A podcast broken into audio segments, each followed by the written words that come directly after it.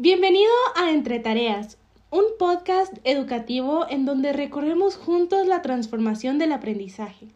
Yo soy Natania Solórzano y quiero acompañarte en este camino lleno de técnicas y métodos de enseñanza. Hoy vamos a hablar sobre la maternidad temprana en Guatemala. Es un tema de bastante relevancia, al igual que preocupante. ¿Por qué es preocupante? El embarazo en adolescentes se ha incrementado en Guatemala de una manera inimaginable. Pues en un estudio reciente se menciona que actualmente se registraron a diario 11 embarazos entre niñas de 10 a 14 años y una decena de embarazos cada hora entre adolescentes de 15 a 19 años. De acuerdo al reporte, en los últimos años el número de menores con hijos o embarazadas alcanza la escalofriante cifra de 965.631 en un país de 16.5 millones de habitantes. Estas cifras son alarmantes. Es por ello que es necesario hablar del tema y estar informado sobre estos datos más en el proceso educativo, debido a que las raíces de este problema también forman parte de la educación. Pero no solo podemos decir que la educación es la culpable de todo, pues se encuentran diferentes aspectos. Pero hoy solo nos vamos a enfocar en la parte educativa. Y para ello tenemos una invitada especial. Ella es la licenciada Camila Ramírez. Bienvenida, licenciada. Gracias por acompañarnos a este espacio educativo. Hola Natania, gracias a ti por invitarme. Emocionada de lo que podemos lograr hoy. Gracias. Les comentaré un poco sobre la licenciada Camila. Ella actualmente trabaja en una asociación que se enfoca en adolescentes en temas familiares, psicológicos y sexuales, es decir, de educación integral. Pero ella es la encargada de esta área en específico y sobre todo en este tema tan delicado de niñas criando niñas. Licenciada, tengo algunas preguntas para usted de acuerdo a este tema. La primera es, ¿cuál cree que sea el factor de los embarazos en adolescentes?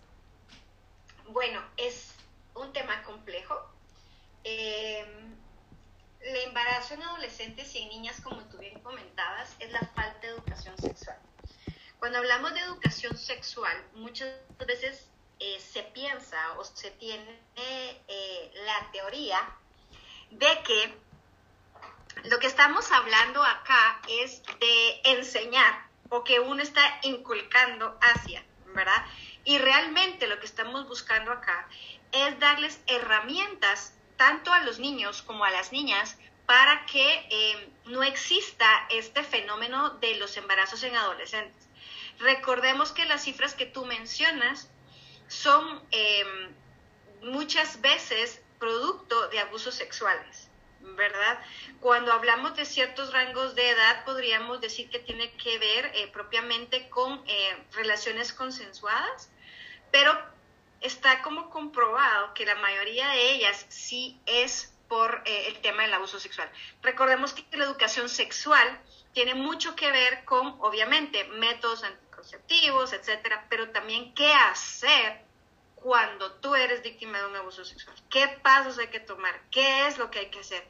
Y hasta cierto punto tenemos que comprender que como nuestro país es tan conservador, hay muchas cosas que nos limitan.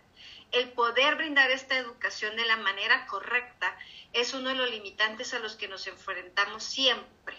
Siempre que hay un movimiento, siempre que alguien quiere hacer algo por ayudar, por apoyar, siempre hay un fenómeno que, va a estar en contra de esto y es el, eh, el, factor conservador y hasta cierto punto, si lo queremos llamarlo por su nombre, hipócrita de un país que prefiere hacer la vista gorda o ver hacia otro lado ante casos como los que tú mencionas al principio, donde estamos viendo niñas creando niñas. Entonces, este tema es más complejo, como yo te decía, y creo que para disminuirlo es la educación creo que, que tú lo sabes perfectamente en tu podcast, la educación, el saber, el conocer es la clave, es el poder. Mientras tú sepas, tienes el poder.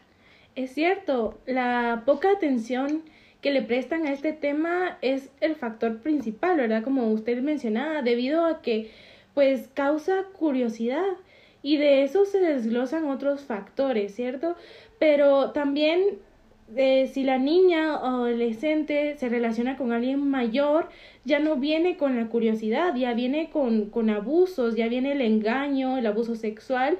Por eso es que es tan importante poder implementar la educación sexual para poder prevenir la mayoría de estos embarazos. Y, fíjate que, disculpa, te interrumpo nuevamente. Y sabes que sí, existen eh, en la actualidad una serie eh, de formas en las que nosotros podemos hacer más conciencia con respecto a estos aspectos, ¿verdad? Yo no sé si tú estás familiarizada con este tipo de, de organizaciones que, que, ellos tienen áreas específicas que se enfocan eh, en los adolescentes, en el caso como en la que yo trabajo.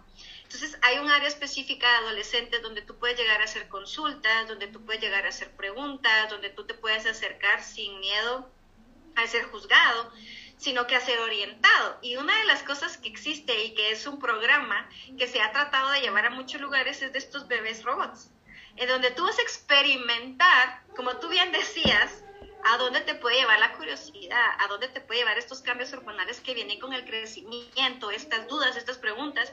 ¿Qué pasa si tú no estás informado? Pues bueno, vamos a aprender a lidiar entonces ahora con una decisión que tú tomaste, si es que es así. Dejemos claro que estamos hablando en este momento de un caso en el que tú quisiste, eh, fue algo que tú, estuviste de acuerdo, ok, no, no tenías, eh, no estabas preparada, pero era tu decisión. Bueno, ¿qué hacer? ¿Qué pasa cuando a ti como adolescente te dan un bebé robot que básicamente tiene todas las funciones de un bebé real? Es cierto, eh, realmente yo pasé por esta experiencia y déjeme comentarle, licenciada, que em, la verdad fue un proceso muy difícil. En donde yo estudiaba llegó cierta organización y pues mm, dio este programa en donde podíamos tener un bebé robot durante tres días y la idea es cuidarlo y probar qué es ser mamá. Ahí en este caso no, no hablamos por abuso, como usted mencionaba, sino que cuando da curiosidad, cuando ya es por parte sí, cuando ya la niña sí está de acuerdo, ¿verdad? Entonces, la verdad es de que es un proceso muy largo, es un camino eh, bastante difícil el, el criar a, un bebé y más que estos bebés robots son muy reales, ahí sí que lloran, hay que darles comida, hay que estar al tanto. Entonces, creo que este tipo de programas es necesario poder implementarlos en la mayoría de colegios, escuelas, instituciones, para, para que puedan aprender y puedan saber realmente qué es cuidar a un bebé. Y licenciada. Y también, y lo que tú decías, no solo a las niñas, también a los niños. Es cierto. Ellos también son responsables cuando hay un embarazo. Pasa de que ya sabes cómo, cómo tiende a ser la sociedad. Pues entonces, si el niño lo vive, ¿qué pasa? Inconscientemente decimos que solo las niñas, ¿verdad? Porque ellas son las que salen embarazadas. Pero también tenemos que incluir a los jóvenes, a los niños, porque ellos también son parte del proceso. Y también recuerdo que cuando viví esta experiencia estaba la opción de que podían estar dos personas, el simulando el papá y la mamá, que uno cuidaba un día al bebé y el otro cuidaba otro día eh, al bebé. Entonces, también hay que incluir a los niños, a los jóvenes, porque ellos también son parte de eso. Eh, ahora encontramos no solo a niñas cuidando niñas, sino que también a papás muy jóvenes cuidando a sus hijos. Entonces, es importante incluirlo. licenciada, ¿cuál es la mejor manera de implementar la educación sexual en adolescentes? Creo que no solo es en adolescentes, creo que también en los niños. Desde el momento en el que un niño puede comunicarse muy a su manera con un adulto, desde ahí debe tener esa educación. La, educación sexual es tan básica y tan elemental como decir, no puedes permitir que alguien te toque acá, no puedes permitir que alguien quiera eh, introducir algo acá. No, o sea, tan básico como eso, o sea, son, es lo que yo te comentaba hace un momento, la educación sexual está tan llena de tabús y malas creencias que ahí no hay nada malo, no le estás diciendo nada, le estás diciendo no puedes permitir que alguien te toque. Es como decir, no puedes permitir que te peguen en la calle, es lo mismo. Es educación sexual, exacto, es decir, no puedes dejar esto, no puedes permitir que pase esto. Ahora, cuando ya trae esto el niño, es más fácil que él no permita muchas cosas. Ahora, cuando hablamos de los adolescentes, básicamente es realmente estar para ellos, apoyarlos. Actualmente cuando una institución quiere entrar a dar una charla hay que pedir permiso, ¿verdad? Entonces creo que un factor importante acá es que ellos tengan la información, que ellos sepan qué hacer para realmente cuando tomen una decisión estén conscientes de las cosas que están haciendo. Y creo que más allá de hablarles por encima de las cosas, no me dejarás mentir, al adolescente hay que hablarle tal cual, como son las cosas. Y como te mencionaba hace un momento, las víctimas de abuso sexual no solo son las mujeres, también son los hombres. Hay que saber cómo, qué hacer. La educación sexual no solo es herramientas para, sino que como tú también dijiste hace un momento, ¿qué hacer con una transmisión sexual? ¿Qué hago? ¿Qué hago si soy víctima de un abuso sexual? O sea, todo esto conlleva y, realmente cómo poderlo implementar haciendo conciencia. Y vemos la importancia de, del rol docente, ¿verdad? Porque ahí es donde entra el docente para poder tener un acompañamiento, para poder guiar a los adolescentes. Entonces es importante poder implementar capacitaciones docentes y fortalecer la educación sexual y en este caso en nuestros estudiantes con sentido de urgencia, porque los, las cifras son alarmantes.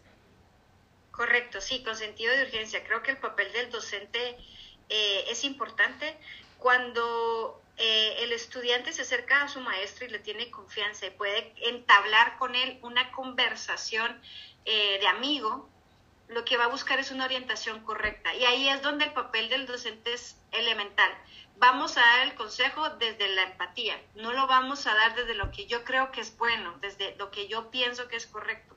Tú mencionabas hace un momento, dejando a un lado mis creencias, mi religión y todo, ¿cómo puedo aconsejarlo de la mejor manera? Porque tal vez no tiene a nadie y solo está recurriendo a ti para ese consejo que puede cambiarle la vida.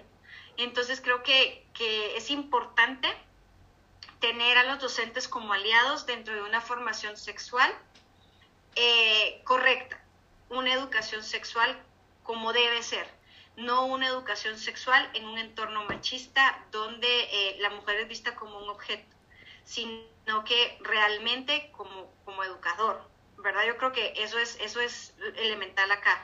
Así como tú te preparas para dar tu clase de mate, química, yo no sé, igual debes estar preparado para poder manejar este tipo de temas profesionalmente. Y ahí es donde es importante también tener una buena relación con nuestros estudiantes, porque el estudiante nos va a ver no solo como docentes, sino que nos va a tener confianza. Somos el punto de confianza por lo mismo de que estamos en un país donde pues existen muchos tabús, también eh, la religión, entonces a veces a los padres no les tienen la confianza que deberían de tenerles y acuden a la persona a la que le tienen confianza. Y en este caso podemos ser nosotros los docentes y tenemos como usted lo menciona que estar preparados para poder guiarlos de la mejor manera, para poder saber qué decirlos y poder tener un acompañamiento con ellos, ¿verdad? Igual también en el, en el proceso, pues ser observadores, también decirles qué es lo que pueden hacer, ¿verdad? Porque como mencionaba, no tienen la confianza de decir mi novio me está me está diciendo esto, me está pidiendo esto, yo no quiero, o tal persona mayor que yo me está diciendo esto, yo no quiero. Entonces, tenemos que ser observadores y también tenemos que eh, crear esa confianza con nuestros estudiantes. Es correcto. ese, y, sabes algo importante, si me permites regresar a, una pregunta que tú me hiciste con respecto a cuál es la mejor forma de, implementar la educación sexual. Cometemos un grave error muchas veces en hacer cosas para quedar bien. Por ejemplo, están pequeños y mi hijo dele un beso, mi hijo dele un abrazo. No, sea, si el niño no quiere, no lo hagas. Y eso no quiere decir que tú sos una mala mamá, eso no quiere decir que, él está siendo mal educado. No, le estás enseñando a no hacer cosas que él no quiere desde pequeño. Porque entonces ahí te evitas tantos problemas más adelante. Y no solo estamos hablando de abusos sexuales, hablemos de salud psicológica en general, ¿sí? Y si lo quieres enfocar ahorita al tema sexual, desde el momento en el que tú no te sentís cómoda haciendo algo, no lo tienes por qué hacer. Así de simple así sea un abrazo, así sea ya eh, algo más íntimo, no te sentís cómoda, no lo hagas. Pero tendría desde, desde pequeño decirte, no, no, ah, mi hijo, dale, no, que si nace de ti hacerlo, qué bueno. creo que, es lo que yo te decía hace un momento, son cosas tan pequeñitas, tan básicas que pueden hacer un cambio en ti como, como de niño a adolescente y no digamos adulto de no hacer cosas que no quiero. Incluso puede ser un foco de advertencia para los padres, ¿verdad? Que un, un niño o una niña no quiera saludar a alguien en específico o no quiera acercarse a él pueden los padres empezar a preguntarse por qué, si esa persona tal vez le ha hecho un comentario que no debe, ahí, ahí entran también los padres, ¿verdad? También es un foco de advertencia para, para ellos. Y licenciada, ¿qué opinión tiene sobre la tasa de, maternidad que existen en niñas? Eh, creo que lo hemos mencionado a lo largo de lo que llevamos platicando. Es muy triste, es realmente triste. Em, como te dije, la mayoría de estos casos eh, son producto de un abuso sexual. Una niña de 7, 8, 10, 12, no saben ni de qué están hablando, ¿cierto? Y, y yo te voy a decir una cosa, estas cifras que tú mencionas hace un momento son porque en muchos casos estas niñas han llegado a un centro de salud porque les duele algo y se descubre que está embarazada. Ha llegado al centro de salud porque va a tener al hijo. Eh, em, no sé, eh, alguien denunció, llegó la PDH, entró a la casa y encontró una niña embarazada. O sea, todos estos casos que tú ves es porque de una forma o de otra han tenido que ser registrados por alguna entidad del gobierno. Ahora hazte tú la pregunta. ¿Y todo lo que no? Es cierto, todo lo que no está registrado, ¿verdad? Ahí sí que definitivamente tenemos que ser observadores, prestar atención y saber guiar. Hoy aprendimos muchísimo con este tema, porque hay que aplicar la educación sexual con sentido de urgencia a nuestros estudiantes y también podemos dar nos podemos dar cuenta que necesitamos prepararnos para emplearla y de esta manera ayudar a nuestros niños y adolescentes. Le agradezco mucho, licenciada, por acompañarnos y por compartirnos toda esa valiosa información que ahora nos toca como docentes tomarla en cuenta y aplicarla. Muchísimas gracias a ti por invitarme. Realmente espero que, te haya podido apoyar y te felicito. Excelente podcast que va más allá de, de un proceso de enseñanza-aprendizaje. Muchísimas gracias. También gracias a todos los que nos acompañan en este podcast. Ojalá que hayas disfrutado de este episodio. Te esperamos muy pronto para que podamos seguir compartiendo este camino de educación. Y recuerda que la educación es el arma más poderosa para cambiar el mundo. Gracias por compartir este espacio con nosotros.